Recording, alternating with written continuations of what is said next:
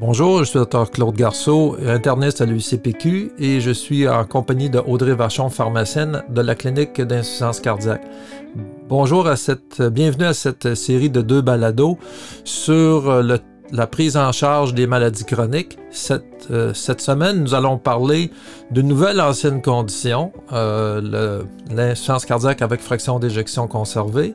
La semaine dernière, je vous ai parlé un peu comment faire le diagnostic, comment utiliser le DNT pro-BNP, que c'était une condition qui était dangereuse, qui pouvait augmenter la mortalité euh, totale et diminuer la qualité de vie des patients. Alors Audrey, on a besoin vu qu'on a fait un diagnostic d'insuffisance cardiaque avec fraction d'éjection conservée, d'avoir une idée du traitement. Alors, à l'heure actuelle, quels sont les traitements pharmacologiques qui ont fait leur preuve en insuffisance cardiaque avec fraction d'éjection conservée? Bien, en fait, contrairement à l'insuffisance cardiaque avec fraction d'éjection réduite, pour lequel on a eu plusieurs études randomisées avec tout plein de molécules qui ont démontré des bienfaits cliniques importants, les résultats ont, malheureusement longtemps été décevants dans le cas de l'insuffisance cardiaque avec fraction d'éjection préservée. On pense que c'est en raison, en partie, comme vous nous en avez parlé là euh, dans, dans, dans, votre dans votre balado, la grande hétérogénéité de la population qui est atteinte de ce type de cardiopathie. Puis c'est aussi bien illustré dans votre document sur le site Cœur-Poumon. Il y a aussi la définition même de ce qu'est une fraction d'éjection préservée qui a vraiment évolué dans le temps, puis qui est maintenant, à ce jour, définie par une fraction d'éjection du ventricule gauche supérieure ou égale à 50% donc, à l'heure actuelle, pour ce type de cardiomyopathie, il n'y a aucun traitement qui a permis de réduire la mortalité cardiovasculaire. On a par contre des résultats très intéressants en termes de morbidité. On sait aussi que c'est une population qui, est très morbide. Euh, donc, on a des résultats très intéressants en termes d'hospitalisation avec quelques molécules. Puis c'est justement là-dessus que je vais me concentrer aujourd'hui. En fait, pour nos auditeurs, on a mentionné la présence d'un texte euh, sur l'insuffisance cardiaque qui est récent on parle du traitement de l'insuffisance cardiaque avec fraction diminuée et avec fraction d'éjection conservée. Donc, vous pouvez le retrouver sur le site de la chaire cœur-poumon, cœur euh, poumon avec euh, un S à la fin de poumon.ca, dans la section maladie, diabète, insuffisance cardiaque, un, texte d'environ une vingtaine de pages qui vous résume euh, de façon assez précise le traitement moderne de l'insuffisance cardiaque. Donc, les données on sait que le, traitement pour l'insuffisance cardiaque avec fraction d'éjection conservée a quatre piliers. Les bêta-bloqueurs, euh, les, les, inhibiteurs de l'aldostérone, les UAC ou les ARA et les inhibiteurs de la GLT2. Mais en ce qui concerne l'insuffisance cardiaque avec fraction d'éjection conservée, je crois que les données en ce qui concerne les ARA ou les IEAC ne sont pas très éclatantes. Je me trompe pas? Ben, en fait, non, vous n'avez pas tort. Sont pas aussi euh, flamboyantes qu'en insuffisance cardiaque euh, avec fraction d'éjection réduite. Là, vous avez raison. En fait, euh, ça a seulement été en 2003 avec l'étude Charm Preserved qui a été réalisée chez des patients de classe là, de la New York Heart entre 2 et 4 qui avaient une fraction d'éjection supérieure ou égale à 40 donc, euh, cette étude-là n'a pas réussi à réduire de façon significative l'issue primaire combinée euh, mortalité et hospitalisation pour insuffisance cardiaque, mais a quand même démontré une réduction du risque d'une première hospitalisation euh, pour insuffisance cardiaque de 26% quand même avec le candésartan comparativement au placebo. Puis on a remarqué dans, dans, dans une, une, une sous-analyse que ça, que ça diminuait quand même aussi les hospitalisations récurrentes. Donc, c'est quand même très intéressant chez cette population-là qui est souvent hospitalisée. Euh, on a aussi vu une réduction des hospitalisations euh, avec les IECA, entre autres avec le, le périndopril dans, l'étude PEPS-IHF. Mais bon, l'étude était de moins bonne qualité méthodologique, ce qui, fait que les, lignes directrices canadiennes favorisent davantage l'utilisation du candésartan chez cette population-là, qui est aussi un excellent euh, antihypertenseur. Donc, donc ce serait vraiment la molécule là, à favoriser. Donc, pour faire mon éditorialiste, je pense que si vous avez d'autres raisons de traiter le patient euh, hypertension limite ou euh, vérifier, ou tout simplement euh, pour protéinurie ou d'autres raisons, il ne faut pas se gêner pour donner des EAC et des ARA qui sont peut-être pas éclatants, mais qui ont quand même une certaine utilité dans ce type de conditions.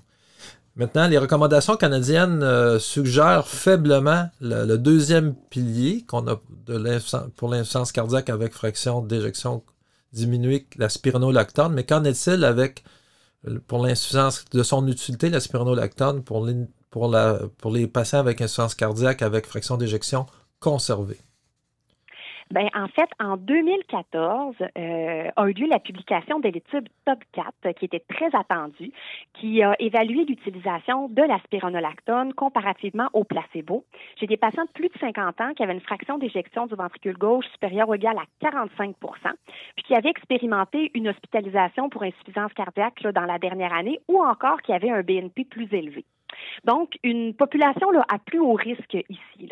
Malheureusement, euh, après trois ans de suivi, aucune différence statistiquement significative en ce qui a trait à l'issue combinée de mortalité cardiovasculaire, de réanimation post-arrêt cardiaque ou d'hospitalisation pour insuffisance cardiaque.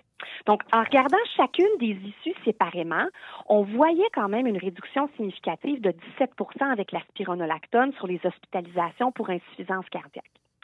Ce qui a fait euh, vraiment couler beaucoup d'encre euh, avec cette étude-là, ce sont les nombreuses analyses post-hoc qui ont été faites par la suite, qui ont relevé quand même des différences très importantes, euh, parce que c'était une étude multicentrique, multi-pays, si je peux dire, là puis qui a relevé vraiment des différences importantes entre les pays impliqués dans le projet, notamment entre les quatre pays des continents américains, qu'on pourrait dire, et euh, lorsqu'on comparait là, euh, ces différences-là avec la Géorgie et la Russie. Donc, euh, au final, les lignes directrices canadiennes suggèrent, encore là, je dis suggèrent, parce que comme vous le dites, c'est une, recommandation qui est quand même faible, euh, de considérer quand même la spironolactone, euh, mais en faisant vraiment un suivi serré de la fonction rénale et de la calémie, euh, parce qu'on a remarqué là des, événements indésirables plus importants au niveau de la calémie et de la, la dysfonction rénale avec cette molécule-là, mais quand même, il le recommande de façon faible. Alors, l'éditorialiste va vous dire que c'est peu utilisé dans ce contexte d'insuffisance cardiaque avec fraction d'éjection abaissée à conserver, à moins d'avoir d'autres raisons de l'utiliser. Maintenant, on sait que le troisième pilier euh, de l'insuffisance cardiaque euh, classique, c'est le sacubitril valsartan, qu'on appelle le, nom de commerce Entresto, mais je pense que là, les données sont pas bien plus reluisantes pour le traitement de l'insuffisance cardiaque euh, avec fraction d'éjection conservée.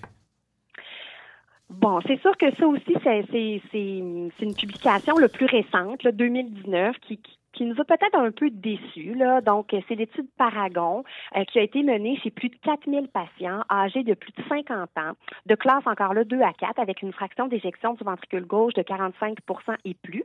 Euh, puis, comme vous le disiez, là, ça a comparé l'utilisation du sacubitril valsartan au valsartan, donc un comparatif quand même euh, valsartan là, qui avait fait euh, quand même ses preuves. Là, donc, donc sur l'issue combinée de mortalité cardiovasculaire et d'hospitalisation pour insuffisance cardiaque.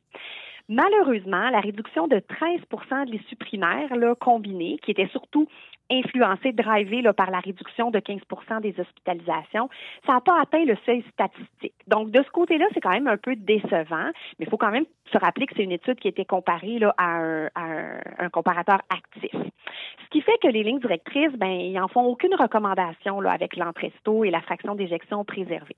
Par contre, il y a des analyses de sous-groupes qui ont mené à des discussions quand même très intéressantes.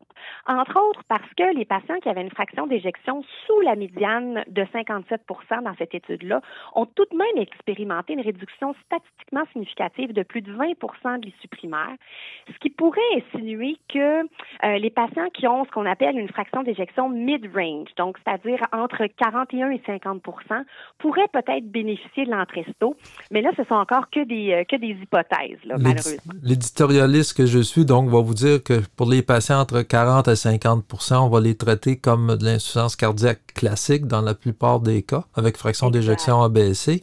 Maintenant, j'aimerais, vu qu'on a vu que deux ou trois piliers de du traitement classique de l'insuffisance cardiaque sont peu reluisants, j'aimerais que tu te concentres sur les évidences cliniques là, c'est pour, ça qui rend le, sujet intéressant aujourd'hui.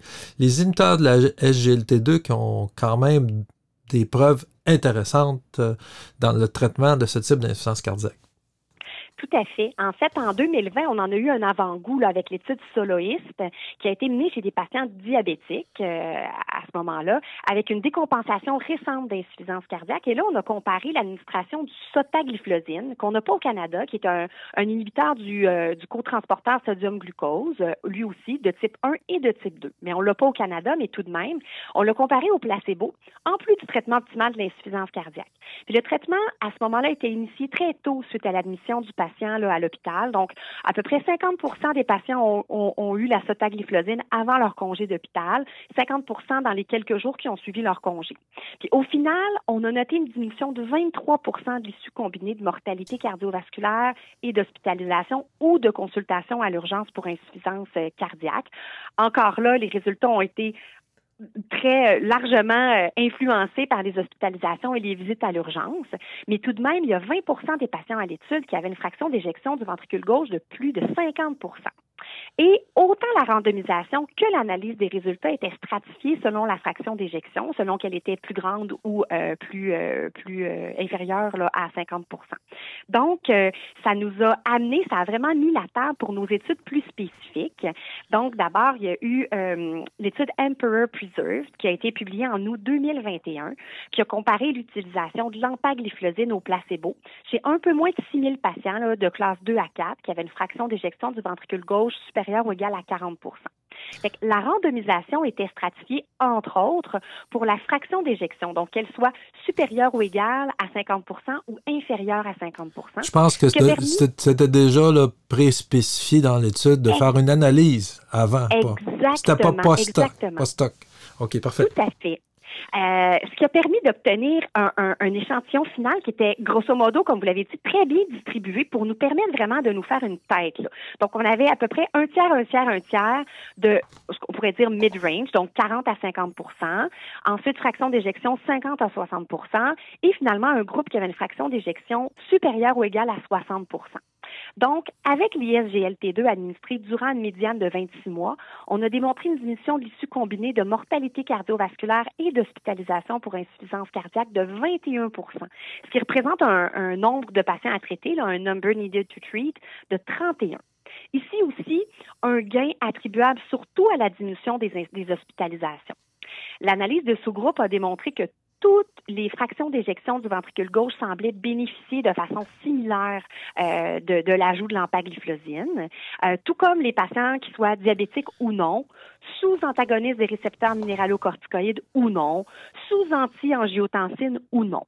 Euh, accessoirement, on a aussi démontré un ralentissement significatif de la détérioration du taux de filtration glomérulaire pour les patients sous empagliflozine, ce qui est quand même très, très intéressant compte tenu, euh, comme vous en avez parlé, de toutes les comorbidités de cette population-là euh, qui a souvent, entre autres, du, diabète. Donc, c'est comme ce qu'on pourrait appeler en canadien français du home run, un, un coup de circuit, mais une étude ne fait pas le printemps. Donc, il y a d'autres études qui sont en cours. Oui, tout à fait. Euh, pour la dapagliflozine, il y a l'étude Deliver qui, est terminée, euh, mais qui n'est pas encore publiée, là, qui est en cours d'analyse. Son devis est vraiment semblable à celui d'Emperor Preserve, dans la mesure où les patients inclus ont une fraction d'éjection du ventricule gauche de plus de 40 et étaient aussi de classe 2 à 4. Ici aussi, l'objectif, c'était vraiment de démontrer que les ISGLT2 n'ont pas uniquement une efficacité clinique chez les patients qui ont une fraction d'éjection justement mid-range, 40 à 50 mais aussi chez les patients qui ont clairement une fraction d'éjection préservée, donc supérieure à 50 c'est sûr qu'on s'attend à des résultats positifs en raison de la publication d'Amber Preserved, mais aussi parce qu'il y a eu l'essai Preserve HF qui comparait la dapagliflozine 10 mg au placebo chez des patients avec une fraction d'éjection préservée, puis qui a démontré une amélioration euh, euh, significative là, statistiquement du score au questionnaire de Kansas City, là, qui, qui est un questionnaire là, qui est largement employé dans les études d'insuffisance cardiaque, qui est très validé, euh, puis qui évalue pas seulement les symptômes là, des patients, mais aussi leurs limitations physiques. Euh, aussi, dans cette étude-là, les effets étaient consistants dans tous les principaux sous-groupes, y compris chez les patients qui avaient une fraction d'éjection supérieure à 60% Bref, on attend les résultats de Deliver sur euh, des issues là, plus robustes, comme la mortalité et les hospitalisations, avec impatience, puis on pourra s'en reparler plus longuement quand elle sera, euh, quand elle sera publiée. On s'attend donc dans les prochains mois, je pense. Oui, exactement, exactement. Puis pour la canagliflozine, ben, il semble pas y avoir de grosses études d'événements cardiovasculaires spécifiques là, euh, dans, dans, dans, dans, un avenir approché. On a des données sur l'amélioration du score au questionnaire de Kansas City, qui, qui est statistiquement significative aussi, mais sans plus.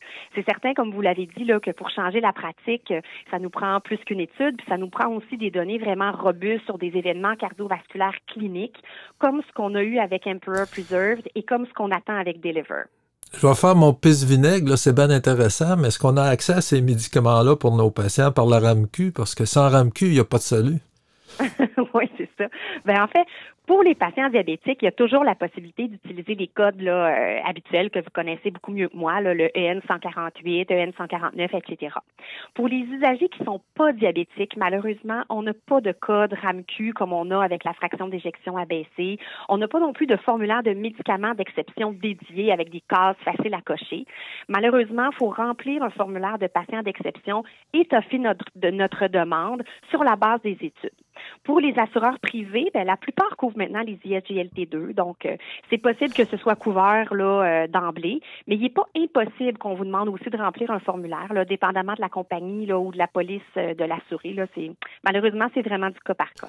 Donc, pour augmenter vos chances, si jamais vous vous embarquez dans cette voie de patient d'exception, ben c'est peut-être de démontrer que vous l'avez traité de la meilleure façon possible, qu'il a fait un épisode d'insuffisance cardiaque BNP ou NT pro BNP élevée, parce que ce sont dans les critères euh, dans les critères des études. Hein, il faut, dans les SGLT2, ils ont été prouvés pour des gens qui avaient été hospitalisés ou qui avaient un épisode clinique d'insuffisance cardiaque et qui avaient des NT pro BNP élevés. Peut-être démontrer qu'il y a un ACE ou un ARA à bord. Euh, par la suite, vous envoyez votre formulaire avec, euh, avec espoir que vous allez tomber sur une oreille sympathique, mais ça peut marcher. Alors, euh, Audrey, je voulais te remercier de, ta générosité. On arrive à notre la fin de cette présentation qui a aiguisé votre intérêt.